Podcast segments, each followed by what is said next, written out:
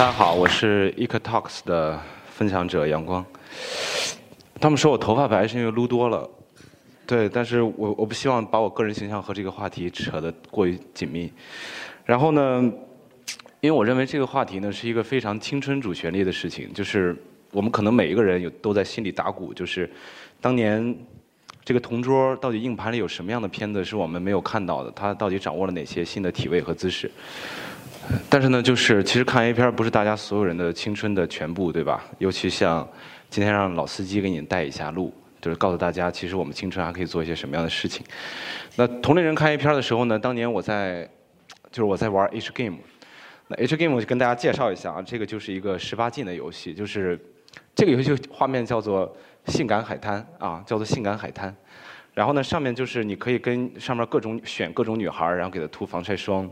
然后给他换装，会有积分，会有好感。当好感度达到一定程度的时候呢，你可以带他去不同的地方，然后跟他做一些羞羞的事情，啊，然后还会解锁很多新的体位。你会觉得，哇塞，这简直进了一个，这对于青少年来讲，这简直就是一个天堂。对，然后呢，其实像这样的游戏还有很多啊，包括像当年的那个《电车之狼》，然后《尾行》，然后《心跳回忆》，然后《波动少女》，啊，可能你们还玩过很多我不知道的，啊，但是我就在想的是说。嗯，其实你看所有的那些游戏机啊，或者怎么着，肯定都是我爸妈给我买的嘛，对吧？但是为什么？呃，我在想，就是它是不是有一个时代性的一个命题，就是我或者说我所代表的这一类人，或者说比我更年轻的这批九五后或者零零后这批人，为什么会有这么多的时间、精力或者自由性去可以去玩这样很多的游戏？实际上，从九零年到零零年这一代出生的人啊，我们赶上了一个。中国出生率最低，但是人均 GDP 最高的一个时代。那在这个时代当中呢，就是所有的社会财富，你会发现说，像我们这代人在倾斜。社会告诉我们说，其实你不用去过于努力的学习，未来当一个挖煤工人，对吗？我们不用过于努力的去怎么怎么样，以后还还还求什么求别人去分配个什么工作，其实没关系。我们的自由度非常的高。那游戏机这样一个东西，充满交互性的东西，对我们这样一个一些青少年来讲，它是充满了刺激的，它可以释放我们躁动不安的青春，包括我们的荷尔蒙。我们觉得这个东西给我们的感官刺激非常非常的强，啊，所以其实我们现在会讲到二次元这个事儿呢，其实二次元大家说 A C G N Animation Comic Game Novel，动画、漫画、游戏。小说这些东西都是存在于我们的这个精神世界当中的，我们的这个屏幕当中的这样一个东西。那么，社会经济的发展给了我们这样的便利性，是说社会允许我们，给了我们这样的物质条件，去选择这样东西去玩耍，我们开心就好。那在玩游戏当中当中呢，其实有这么几个作品对我的印象非常非常的深，我觉得其实都影响了我整个的一个成长轨迹。那带我入坑的第一个作品是这个《龙珠》，大家都知道吧？有很少有人不知道啊。啊，这个日语，大家一些日本人说这个《龙珠》它叫 “dra dragon” 嘛，“dragon ball”。日本人说的发音的时候都不太标准，就“哆啦 a 波 ball”，对吧？“哆啦 a 波 ball”，就这样的一个发音。对，《龙珠》其实讲了一个故事是这样的，就是赛亚人啊，就是一个外星星球，赛亚人上一个叫孙悟空的一个一个一个男孩就。因缘机会来到来到地球，然后在地球上，然后修炼成长，和其他人结为朋友，守护地球。在这个过程当中，不断的去提升自己，锻炼自己，和朋友一块儿去守护从来自于外界的对地球的攻击。他就不断的讲了一个说，你需要去不断的提升自我，哪怕用生命去和敌人抗争的这么一个故事，为的就是一件事，就叫保卫地球家园，就是这么一件事儿。然后再往下还有个作品，我当年玩的也十分的痴迷，就是叫《口袋妖怪》。《口袋妖怪》是我所目前见过的是最成功的一款，通过游戏，它是先出的游戏，然后再改编成动画，然后在整个的这个全 IP 开发领域非常成功的这么一个项目。《口袋妖怪》讲了一个故事，特别有意思啊，就是屏幕当中这个主角叫做就是真心镇的小智。小智并不是一个什么天资聪颖的孩子，他一直是资质平平的。这个故事就讲了，就是小智。通过认识他的第一个伙伴叫做皮卡丘，然后在后续的道路上认识了其他的更多的精灵训练师。他的梦想是成为最伟大的一名精灵训练家，但是他由于天资不聪颖呢，所以其实路上吃了很多的亏也好，然后他绕了很多弯路，但是他的内心充满了正义和勇敢。他不停的和别人交朋友，不停的帮助其他的宠宠物小精灵，就讲了这么一个故事，大家相互陪伴，然后互相依存。再往下还有个作品，这个《火影忍者》，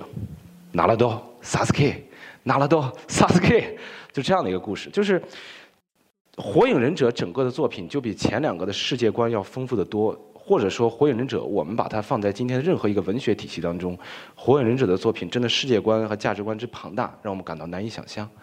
它讲的就是一个，你没法概括，它就是一个关于说友情、和平、嗯、成长这么一个故事。它更深层的意义是在于这样，就是。它讲述了不同的阶层、不同的社会群体、不同的角度的人如何看待正义这件事情，如何理解自己所坚持的这个世界观、价值观。当这些世界观、价值观在一个社会总体当中去碰撞的时候，你发现说，到底什么是对，什么是错，什么是我们所坚持的爱和正义，我们不知道。他整个就讲了这么一个故事。再往下，《海贼王》。对我到现在还是一个海贼迷，所有的我都看过。然后呢，《海贼王》其实故事也特别简单，就是讲主人公路飞梦想成为海贼王，寻找世界第一的大宝藏，一路上结识了很多伙伴，去历经了很多冒险，打败了很多敌人的故事。那他其实本质上也讲了这么这么一些个一个意思吧，就是他在说的事儿永远就是你需要拿出真心和行动。来去和别人交朋友，来去让别人成为你的伙伴，永远是真心和行动，友谊友谊永远高于一切。在这个主题当中，还有一个从始至终的东西叫做梦想。我们今天也经常说梦想这个词儿，尤其前两年，我觉得这个词儿其实被说烂了。我也在想，我也在从在在这个行业里面在做事情，我在想，为什么现在的青少年会喜欢这个东西呢？为什么我当年对这个东西执迷不悟呢？其实我觉得，所谓我们二次元的东西，是不是有一个它所具备的社会功能？这个社会功能叫做陪伴。在我们青少年，我们现在说社会 OK，经济条件好了，但是我们的父母变忙了，我们也没有兄弟姐妹的时候，是不是像这样的虚拟的人格、虚拟的作品，这样一个路飞，这样一个孙悟空，或者小智？或者拿了多名人这样的形象，他们身上的意志品质给我们一种感觉是说：哎，原来这是我的小伙伴。原来其实我可以跟他们在好像是在一个世界当中去体验他们的生活，他们充当了我们邻居的作用。所以我认为说，二次元在当今的火热是对青少年情感缺失的一种弥补。我们其实需要，不管说是用通过。动画里面的屏幕里面的动画，还是漫画，还是我们去玩游戏，还是看小说的方式，去弥补我们在情感上面的缺失，去弥补说在中国传统的教育当中，从学校这样的应试教育当中所没有给我们的东西，我们需要有这样的小伙伴去给我们这样的激发。当然，我们也需要一个地方去发泄我们无无无无处发泄的青春，我们的躁动，我们的荷尔蒙，我们确实需要这样的东西。但是没关系，看看我们发现了什么。孤独是忧愁的伴侣，也是精神活动的密友。你们知不知道现在的小朋友们，二十岁以下的人在干些什么呢？给看个东西啊！你知道，Face 呃，应该是微软在前年二十亿美金收购了一家公司，一家游戏公司。这家游戏公司叫做叫做 Minecraft。这是一款沙盒游戏，就高自由度的沙盒游戏。在这个世界当中，你看到的每一个风景、山川、河流、建筑，都是玩家自己用一个一个小像素点的方块去拼起来的。在中国地区，有大量的十八岁以下的青少年在玩这个游戏。你们是不是会觉得非常的无聊？哎，这个画面怎么也不是很炫，这个好像也不是很直接，或者也不是怎样。但是我们真的需要这样东西，我们才开始创造东西。我们甚至可以在一个 Minecraft 这样一个沙盒游戏里面去创造另一个漫威，去创造任何一个我想象出来的世界。我们就这样对战，我们就这样打架，我们就有一些情感的交流。我们可以结婚，我们可以生孩子，就可以造一个房子去养育别的东西。另外，包括在我们自己的平台上，那我们的用户在干什么呢？他们在创，不停不停的创作一些，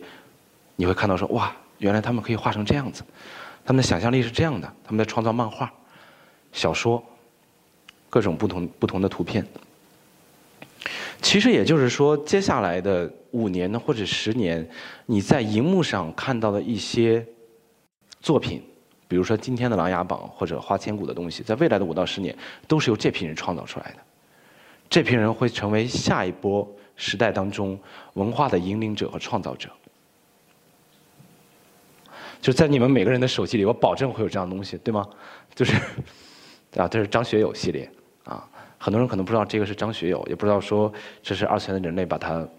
啊表情弄成这样子的啊，包括对吧？你们也我觉得应该都是熟悉的老朋友，都这样的东西，在你们每个人的手机里可能都有，包括啊武力滔滔、黄子韬、法师哭哭、法旗、法旗放金飞，啊，都会有这样的东西，就是二次元的人再去。试图用自己的手，用同人的方式，用 cosplay 的方式，用剪辑的方式，去创造一个他们所认为的理想中的精神世界。这种精神世界被放到大众的时候，我们会觉得说这是在引领文化的东西。当然，今天我们的亚文化非常非常的多，我们在玩二次元也好，我们是做一些很啊，不管是朋克的东西也好，还是什么乱七八糟的东西也好，无所谓。本来社会的进步很大的一个重要的标志就是文化的多元化。我觉得是到今天来讲，其实我们每个人都逃不过这样一个文化的浪潮的发展，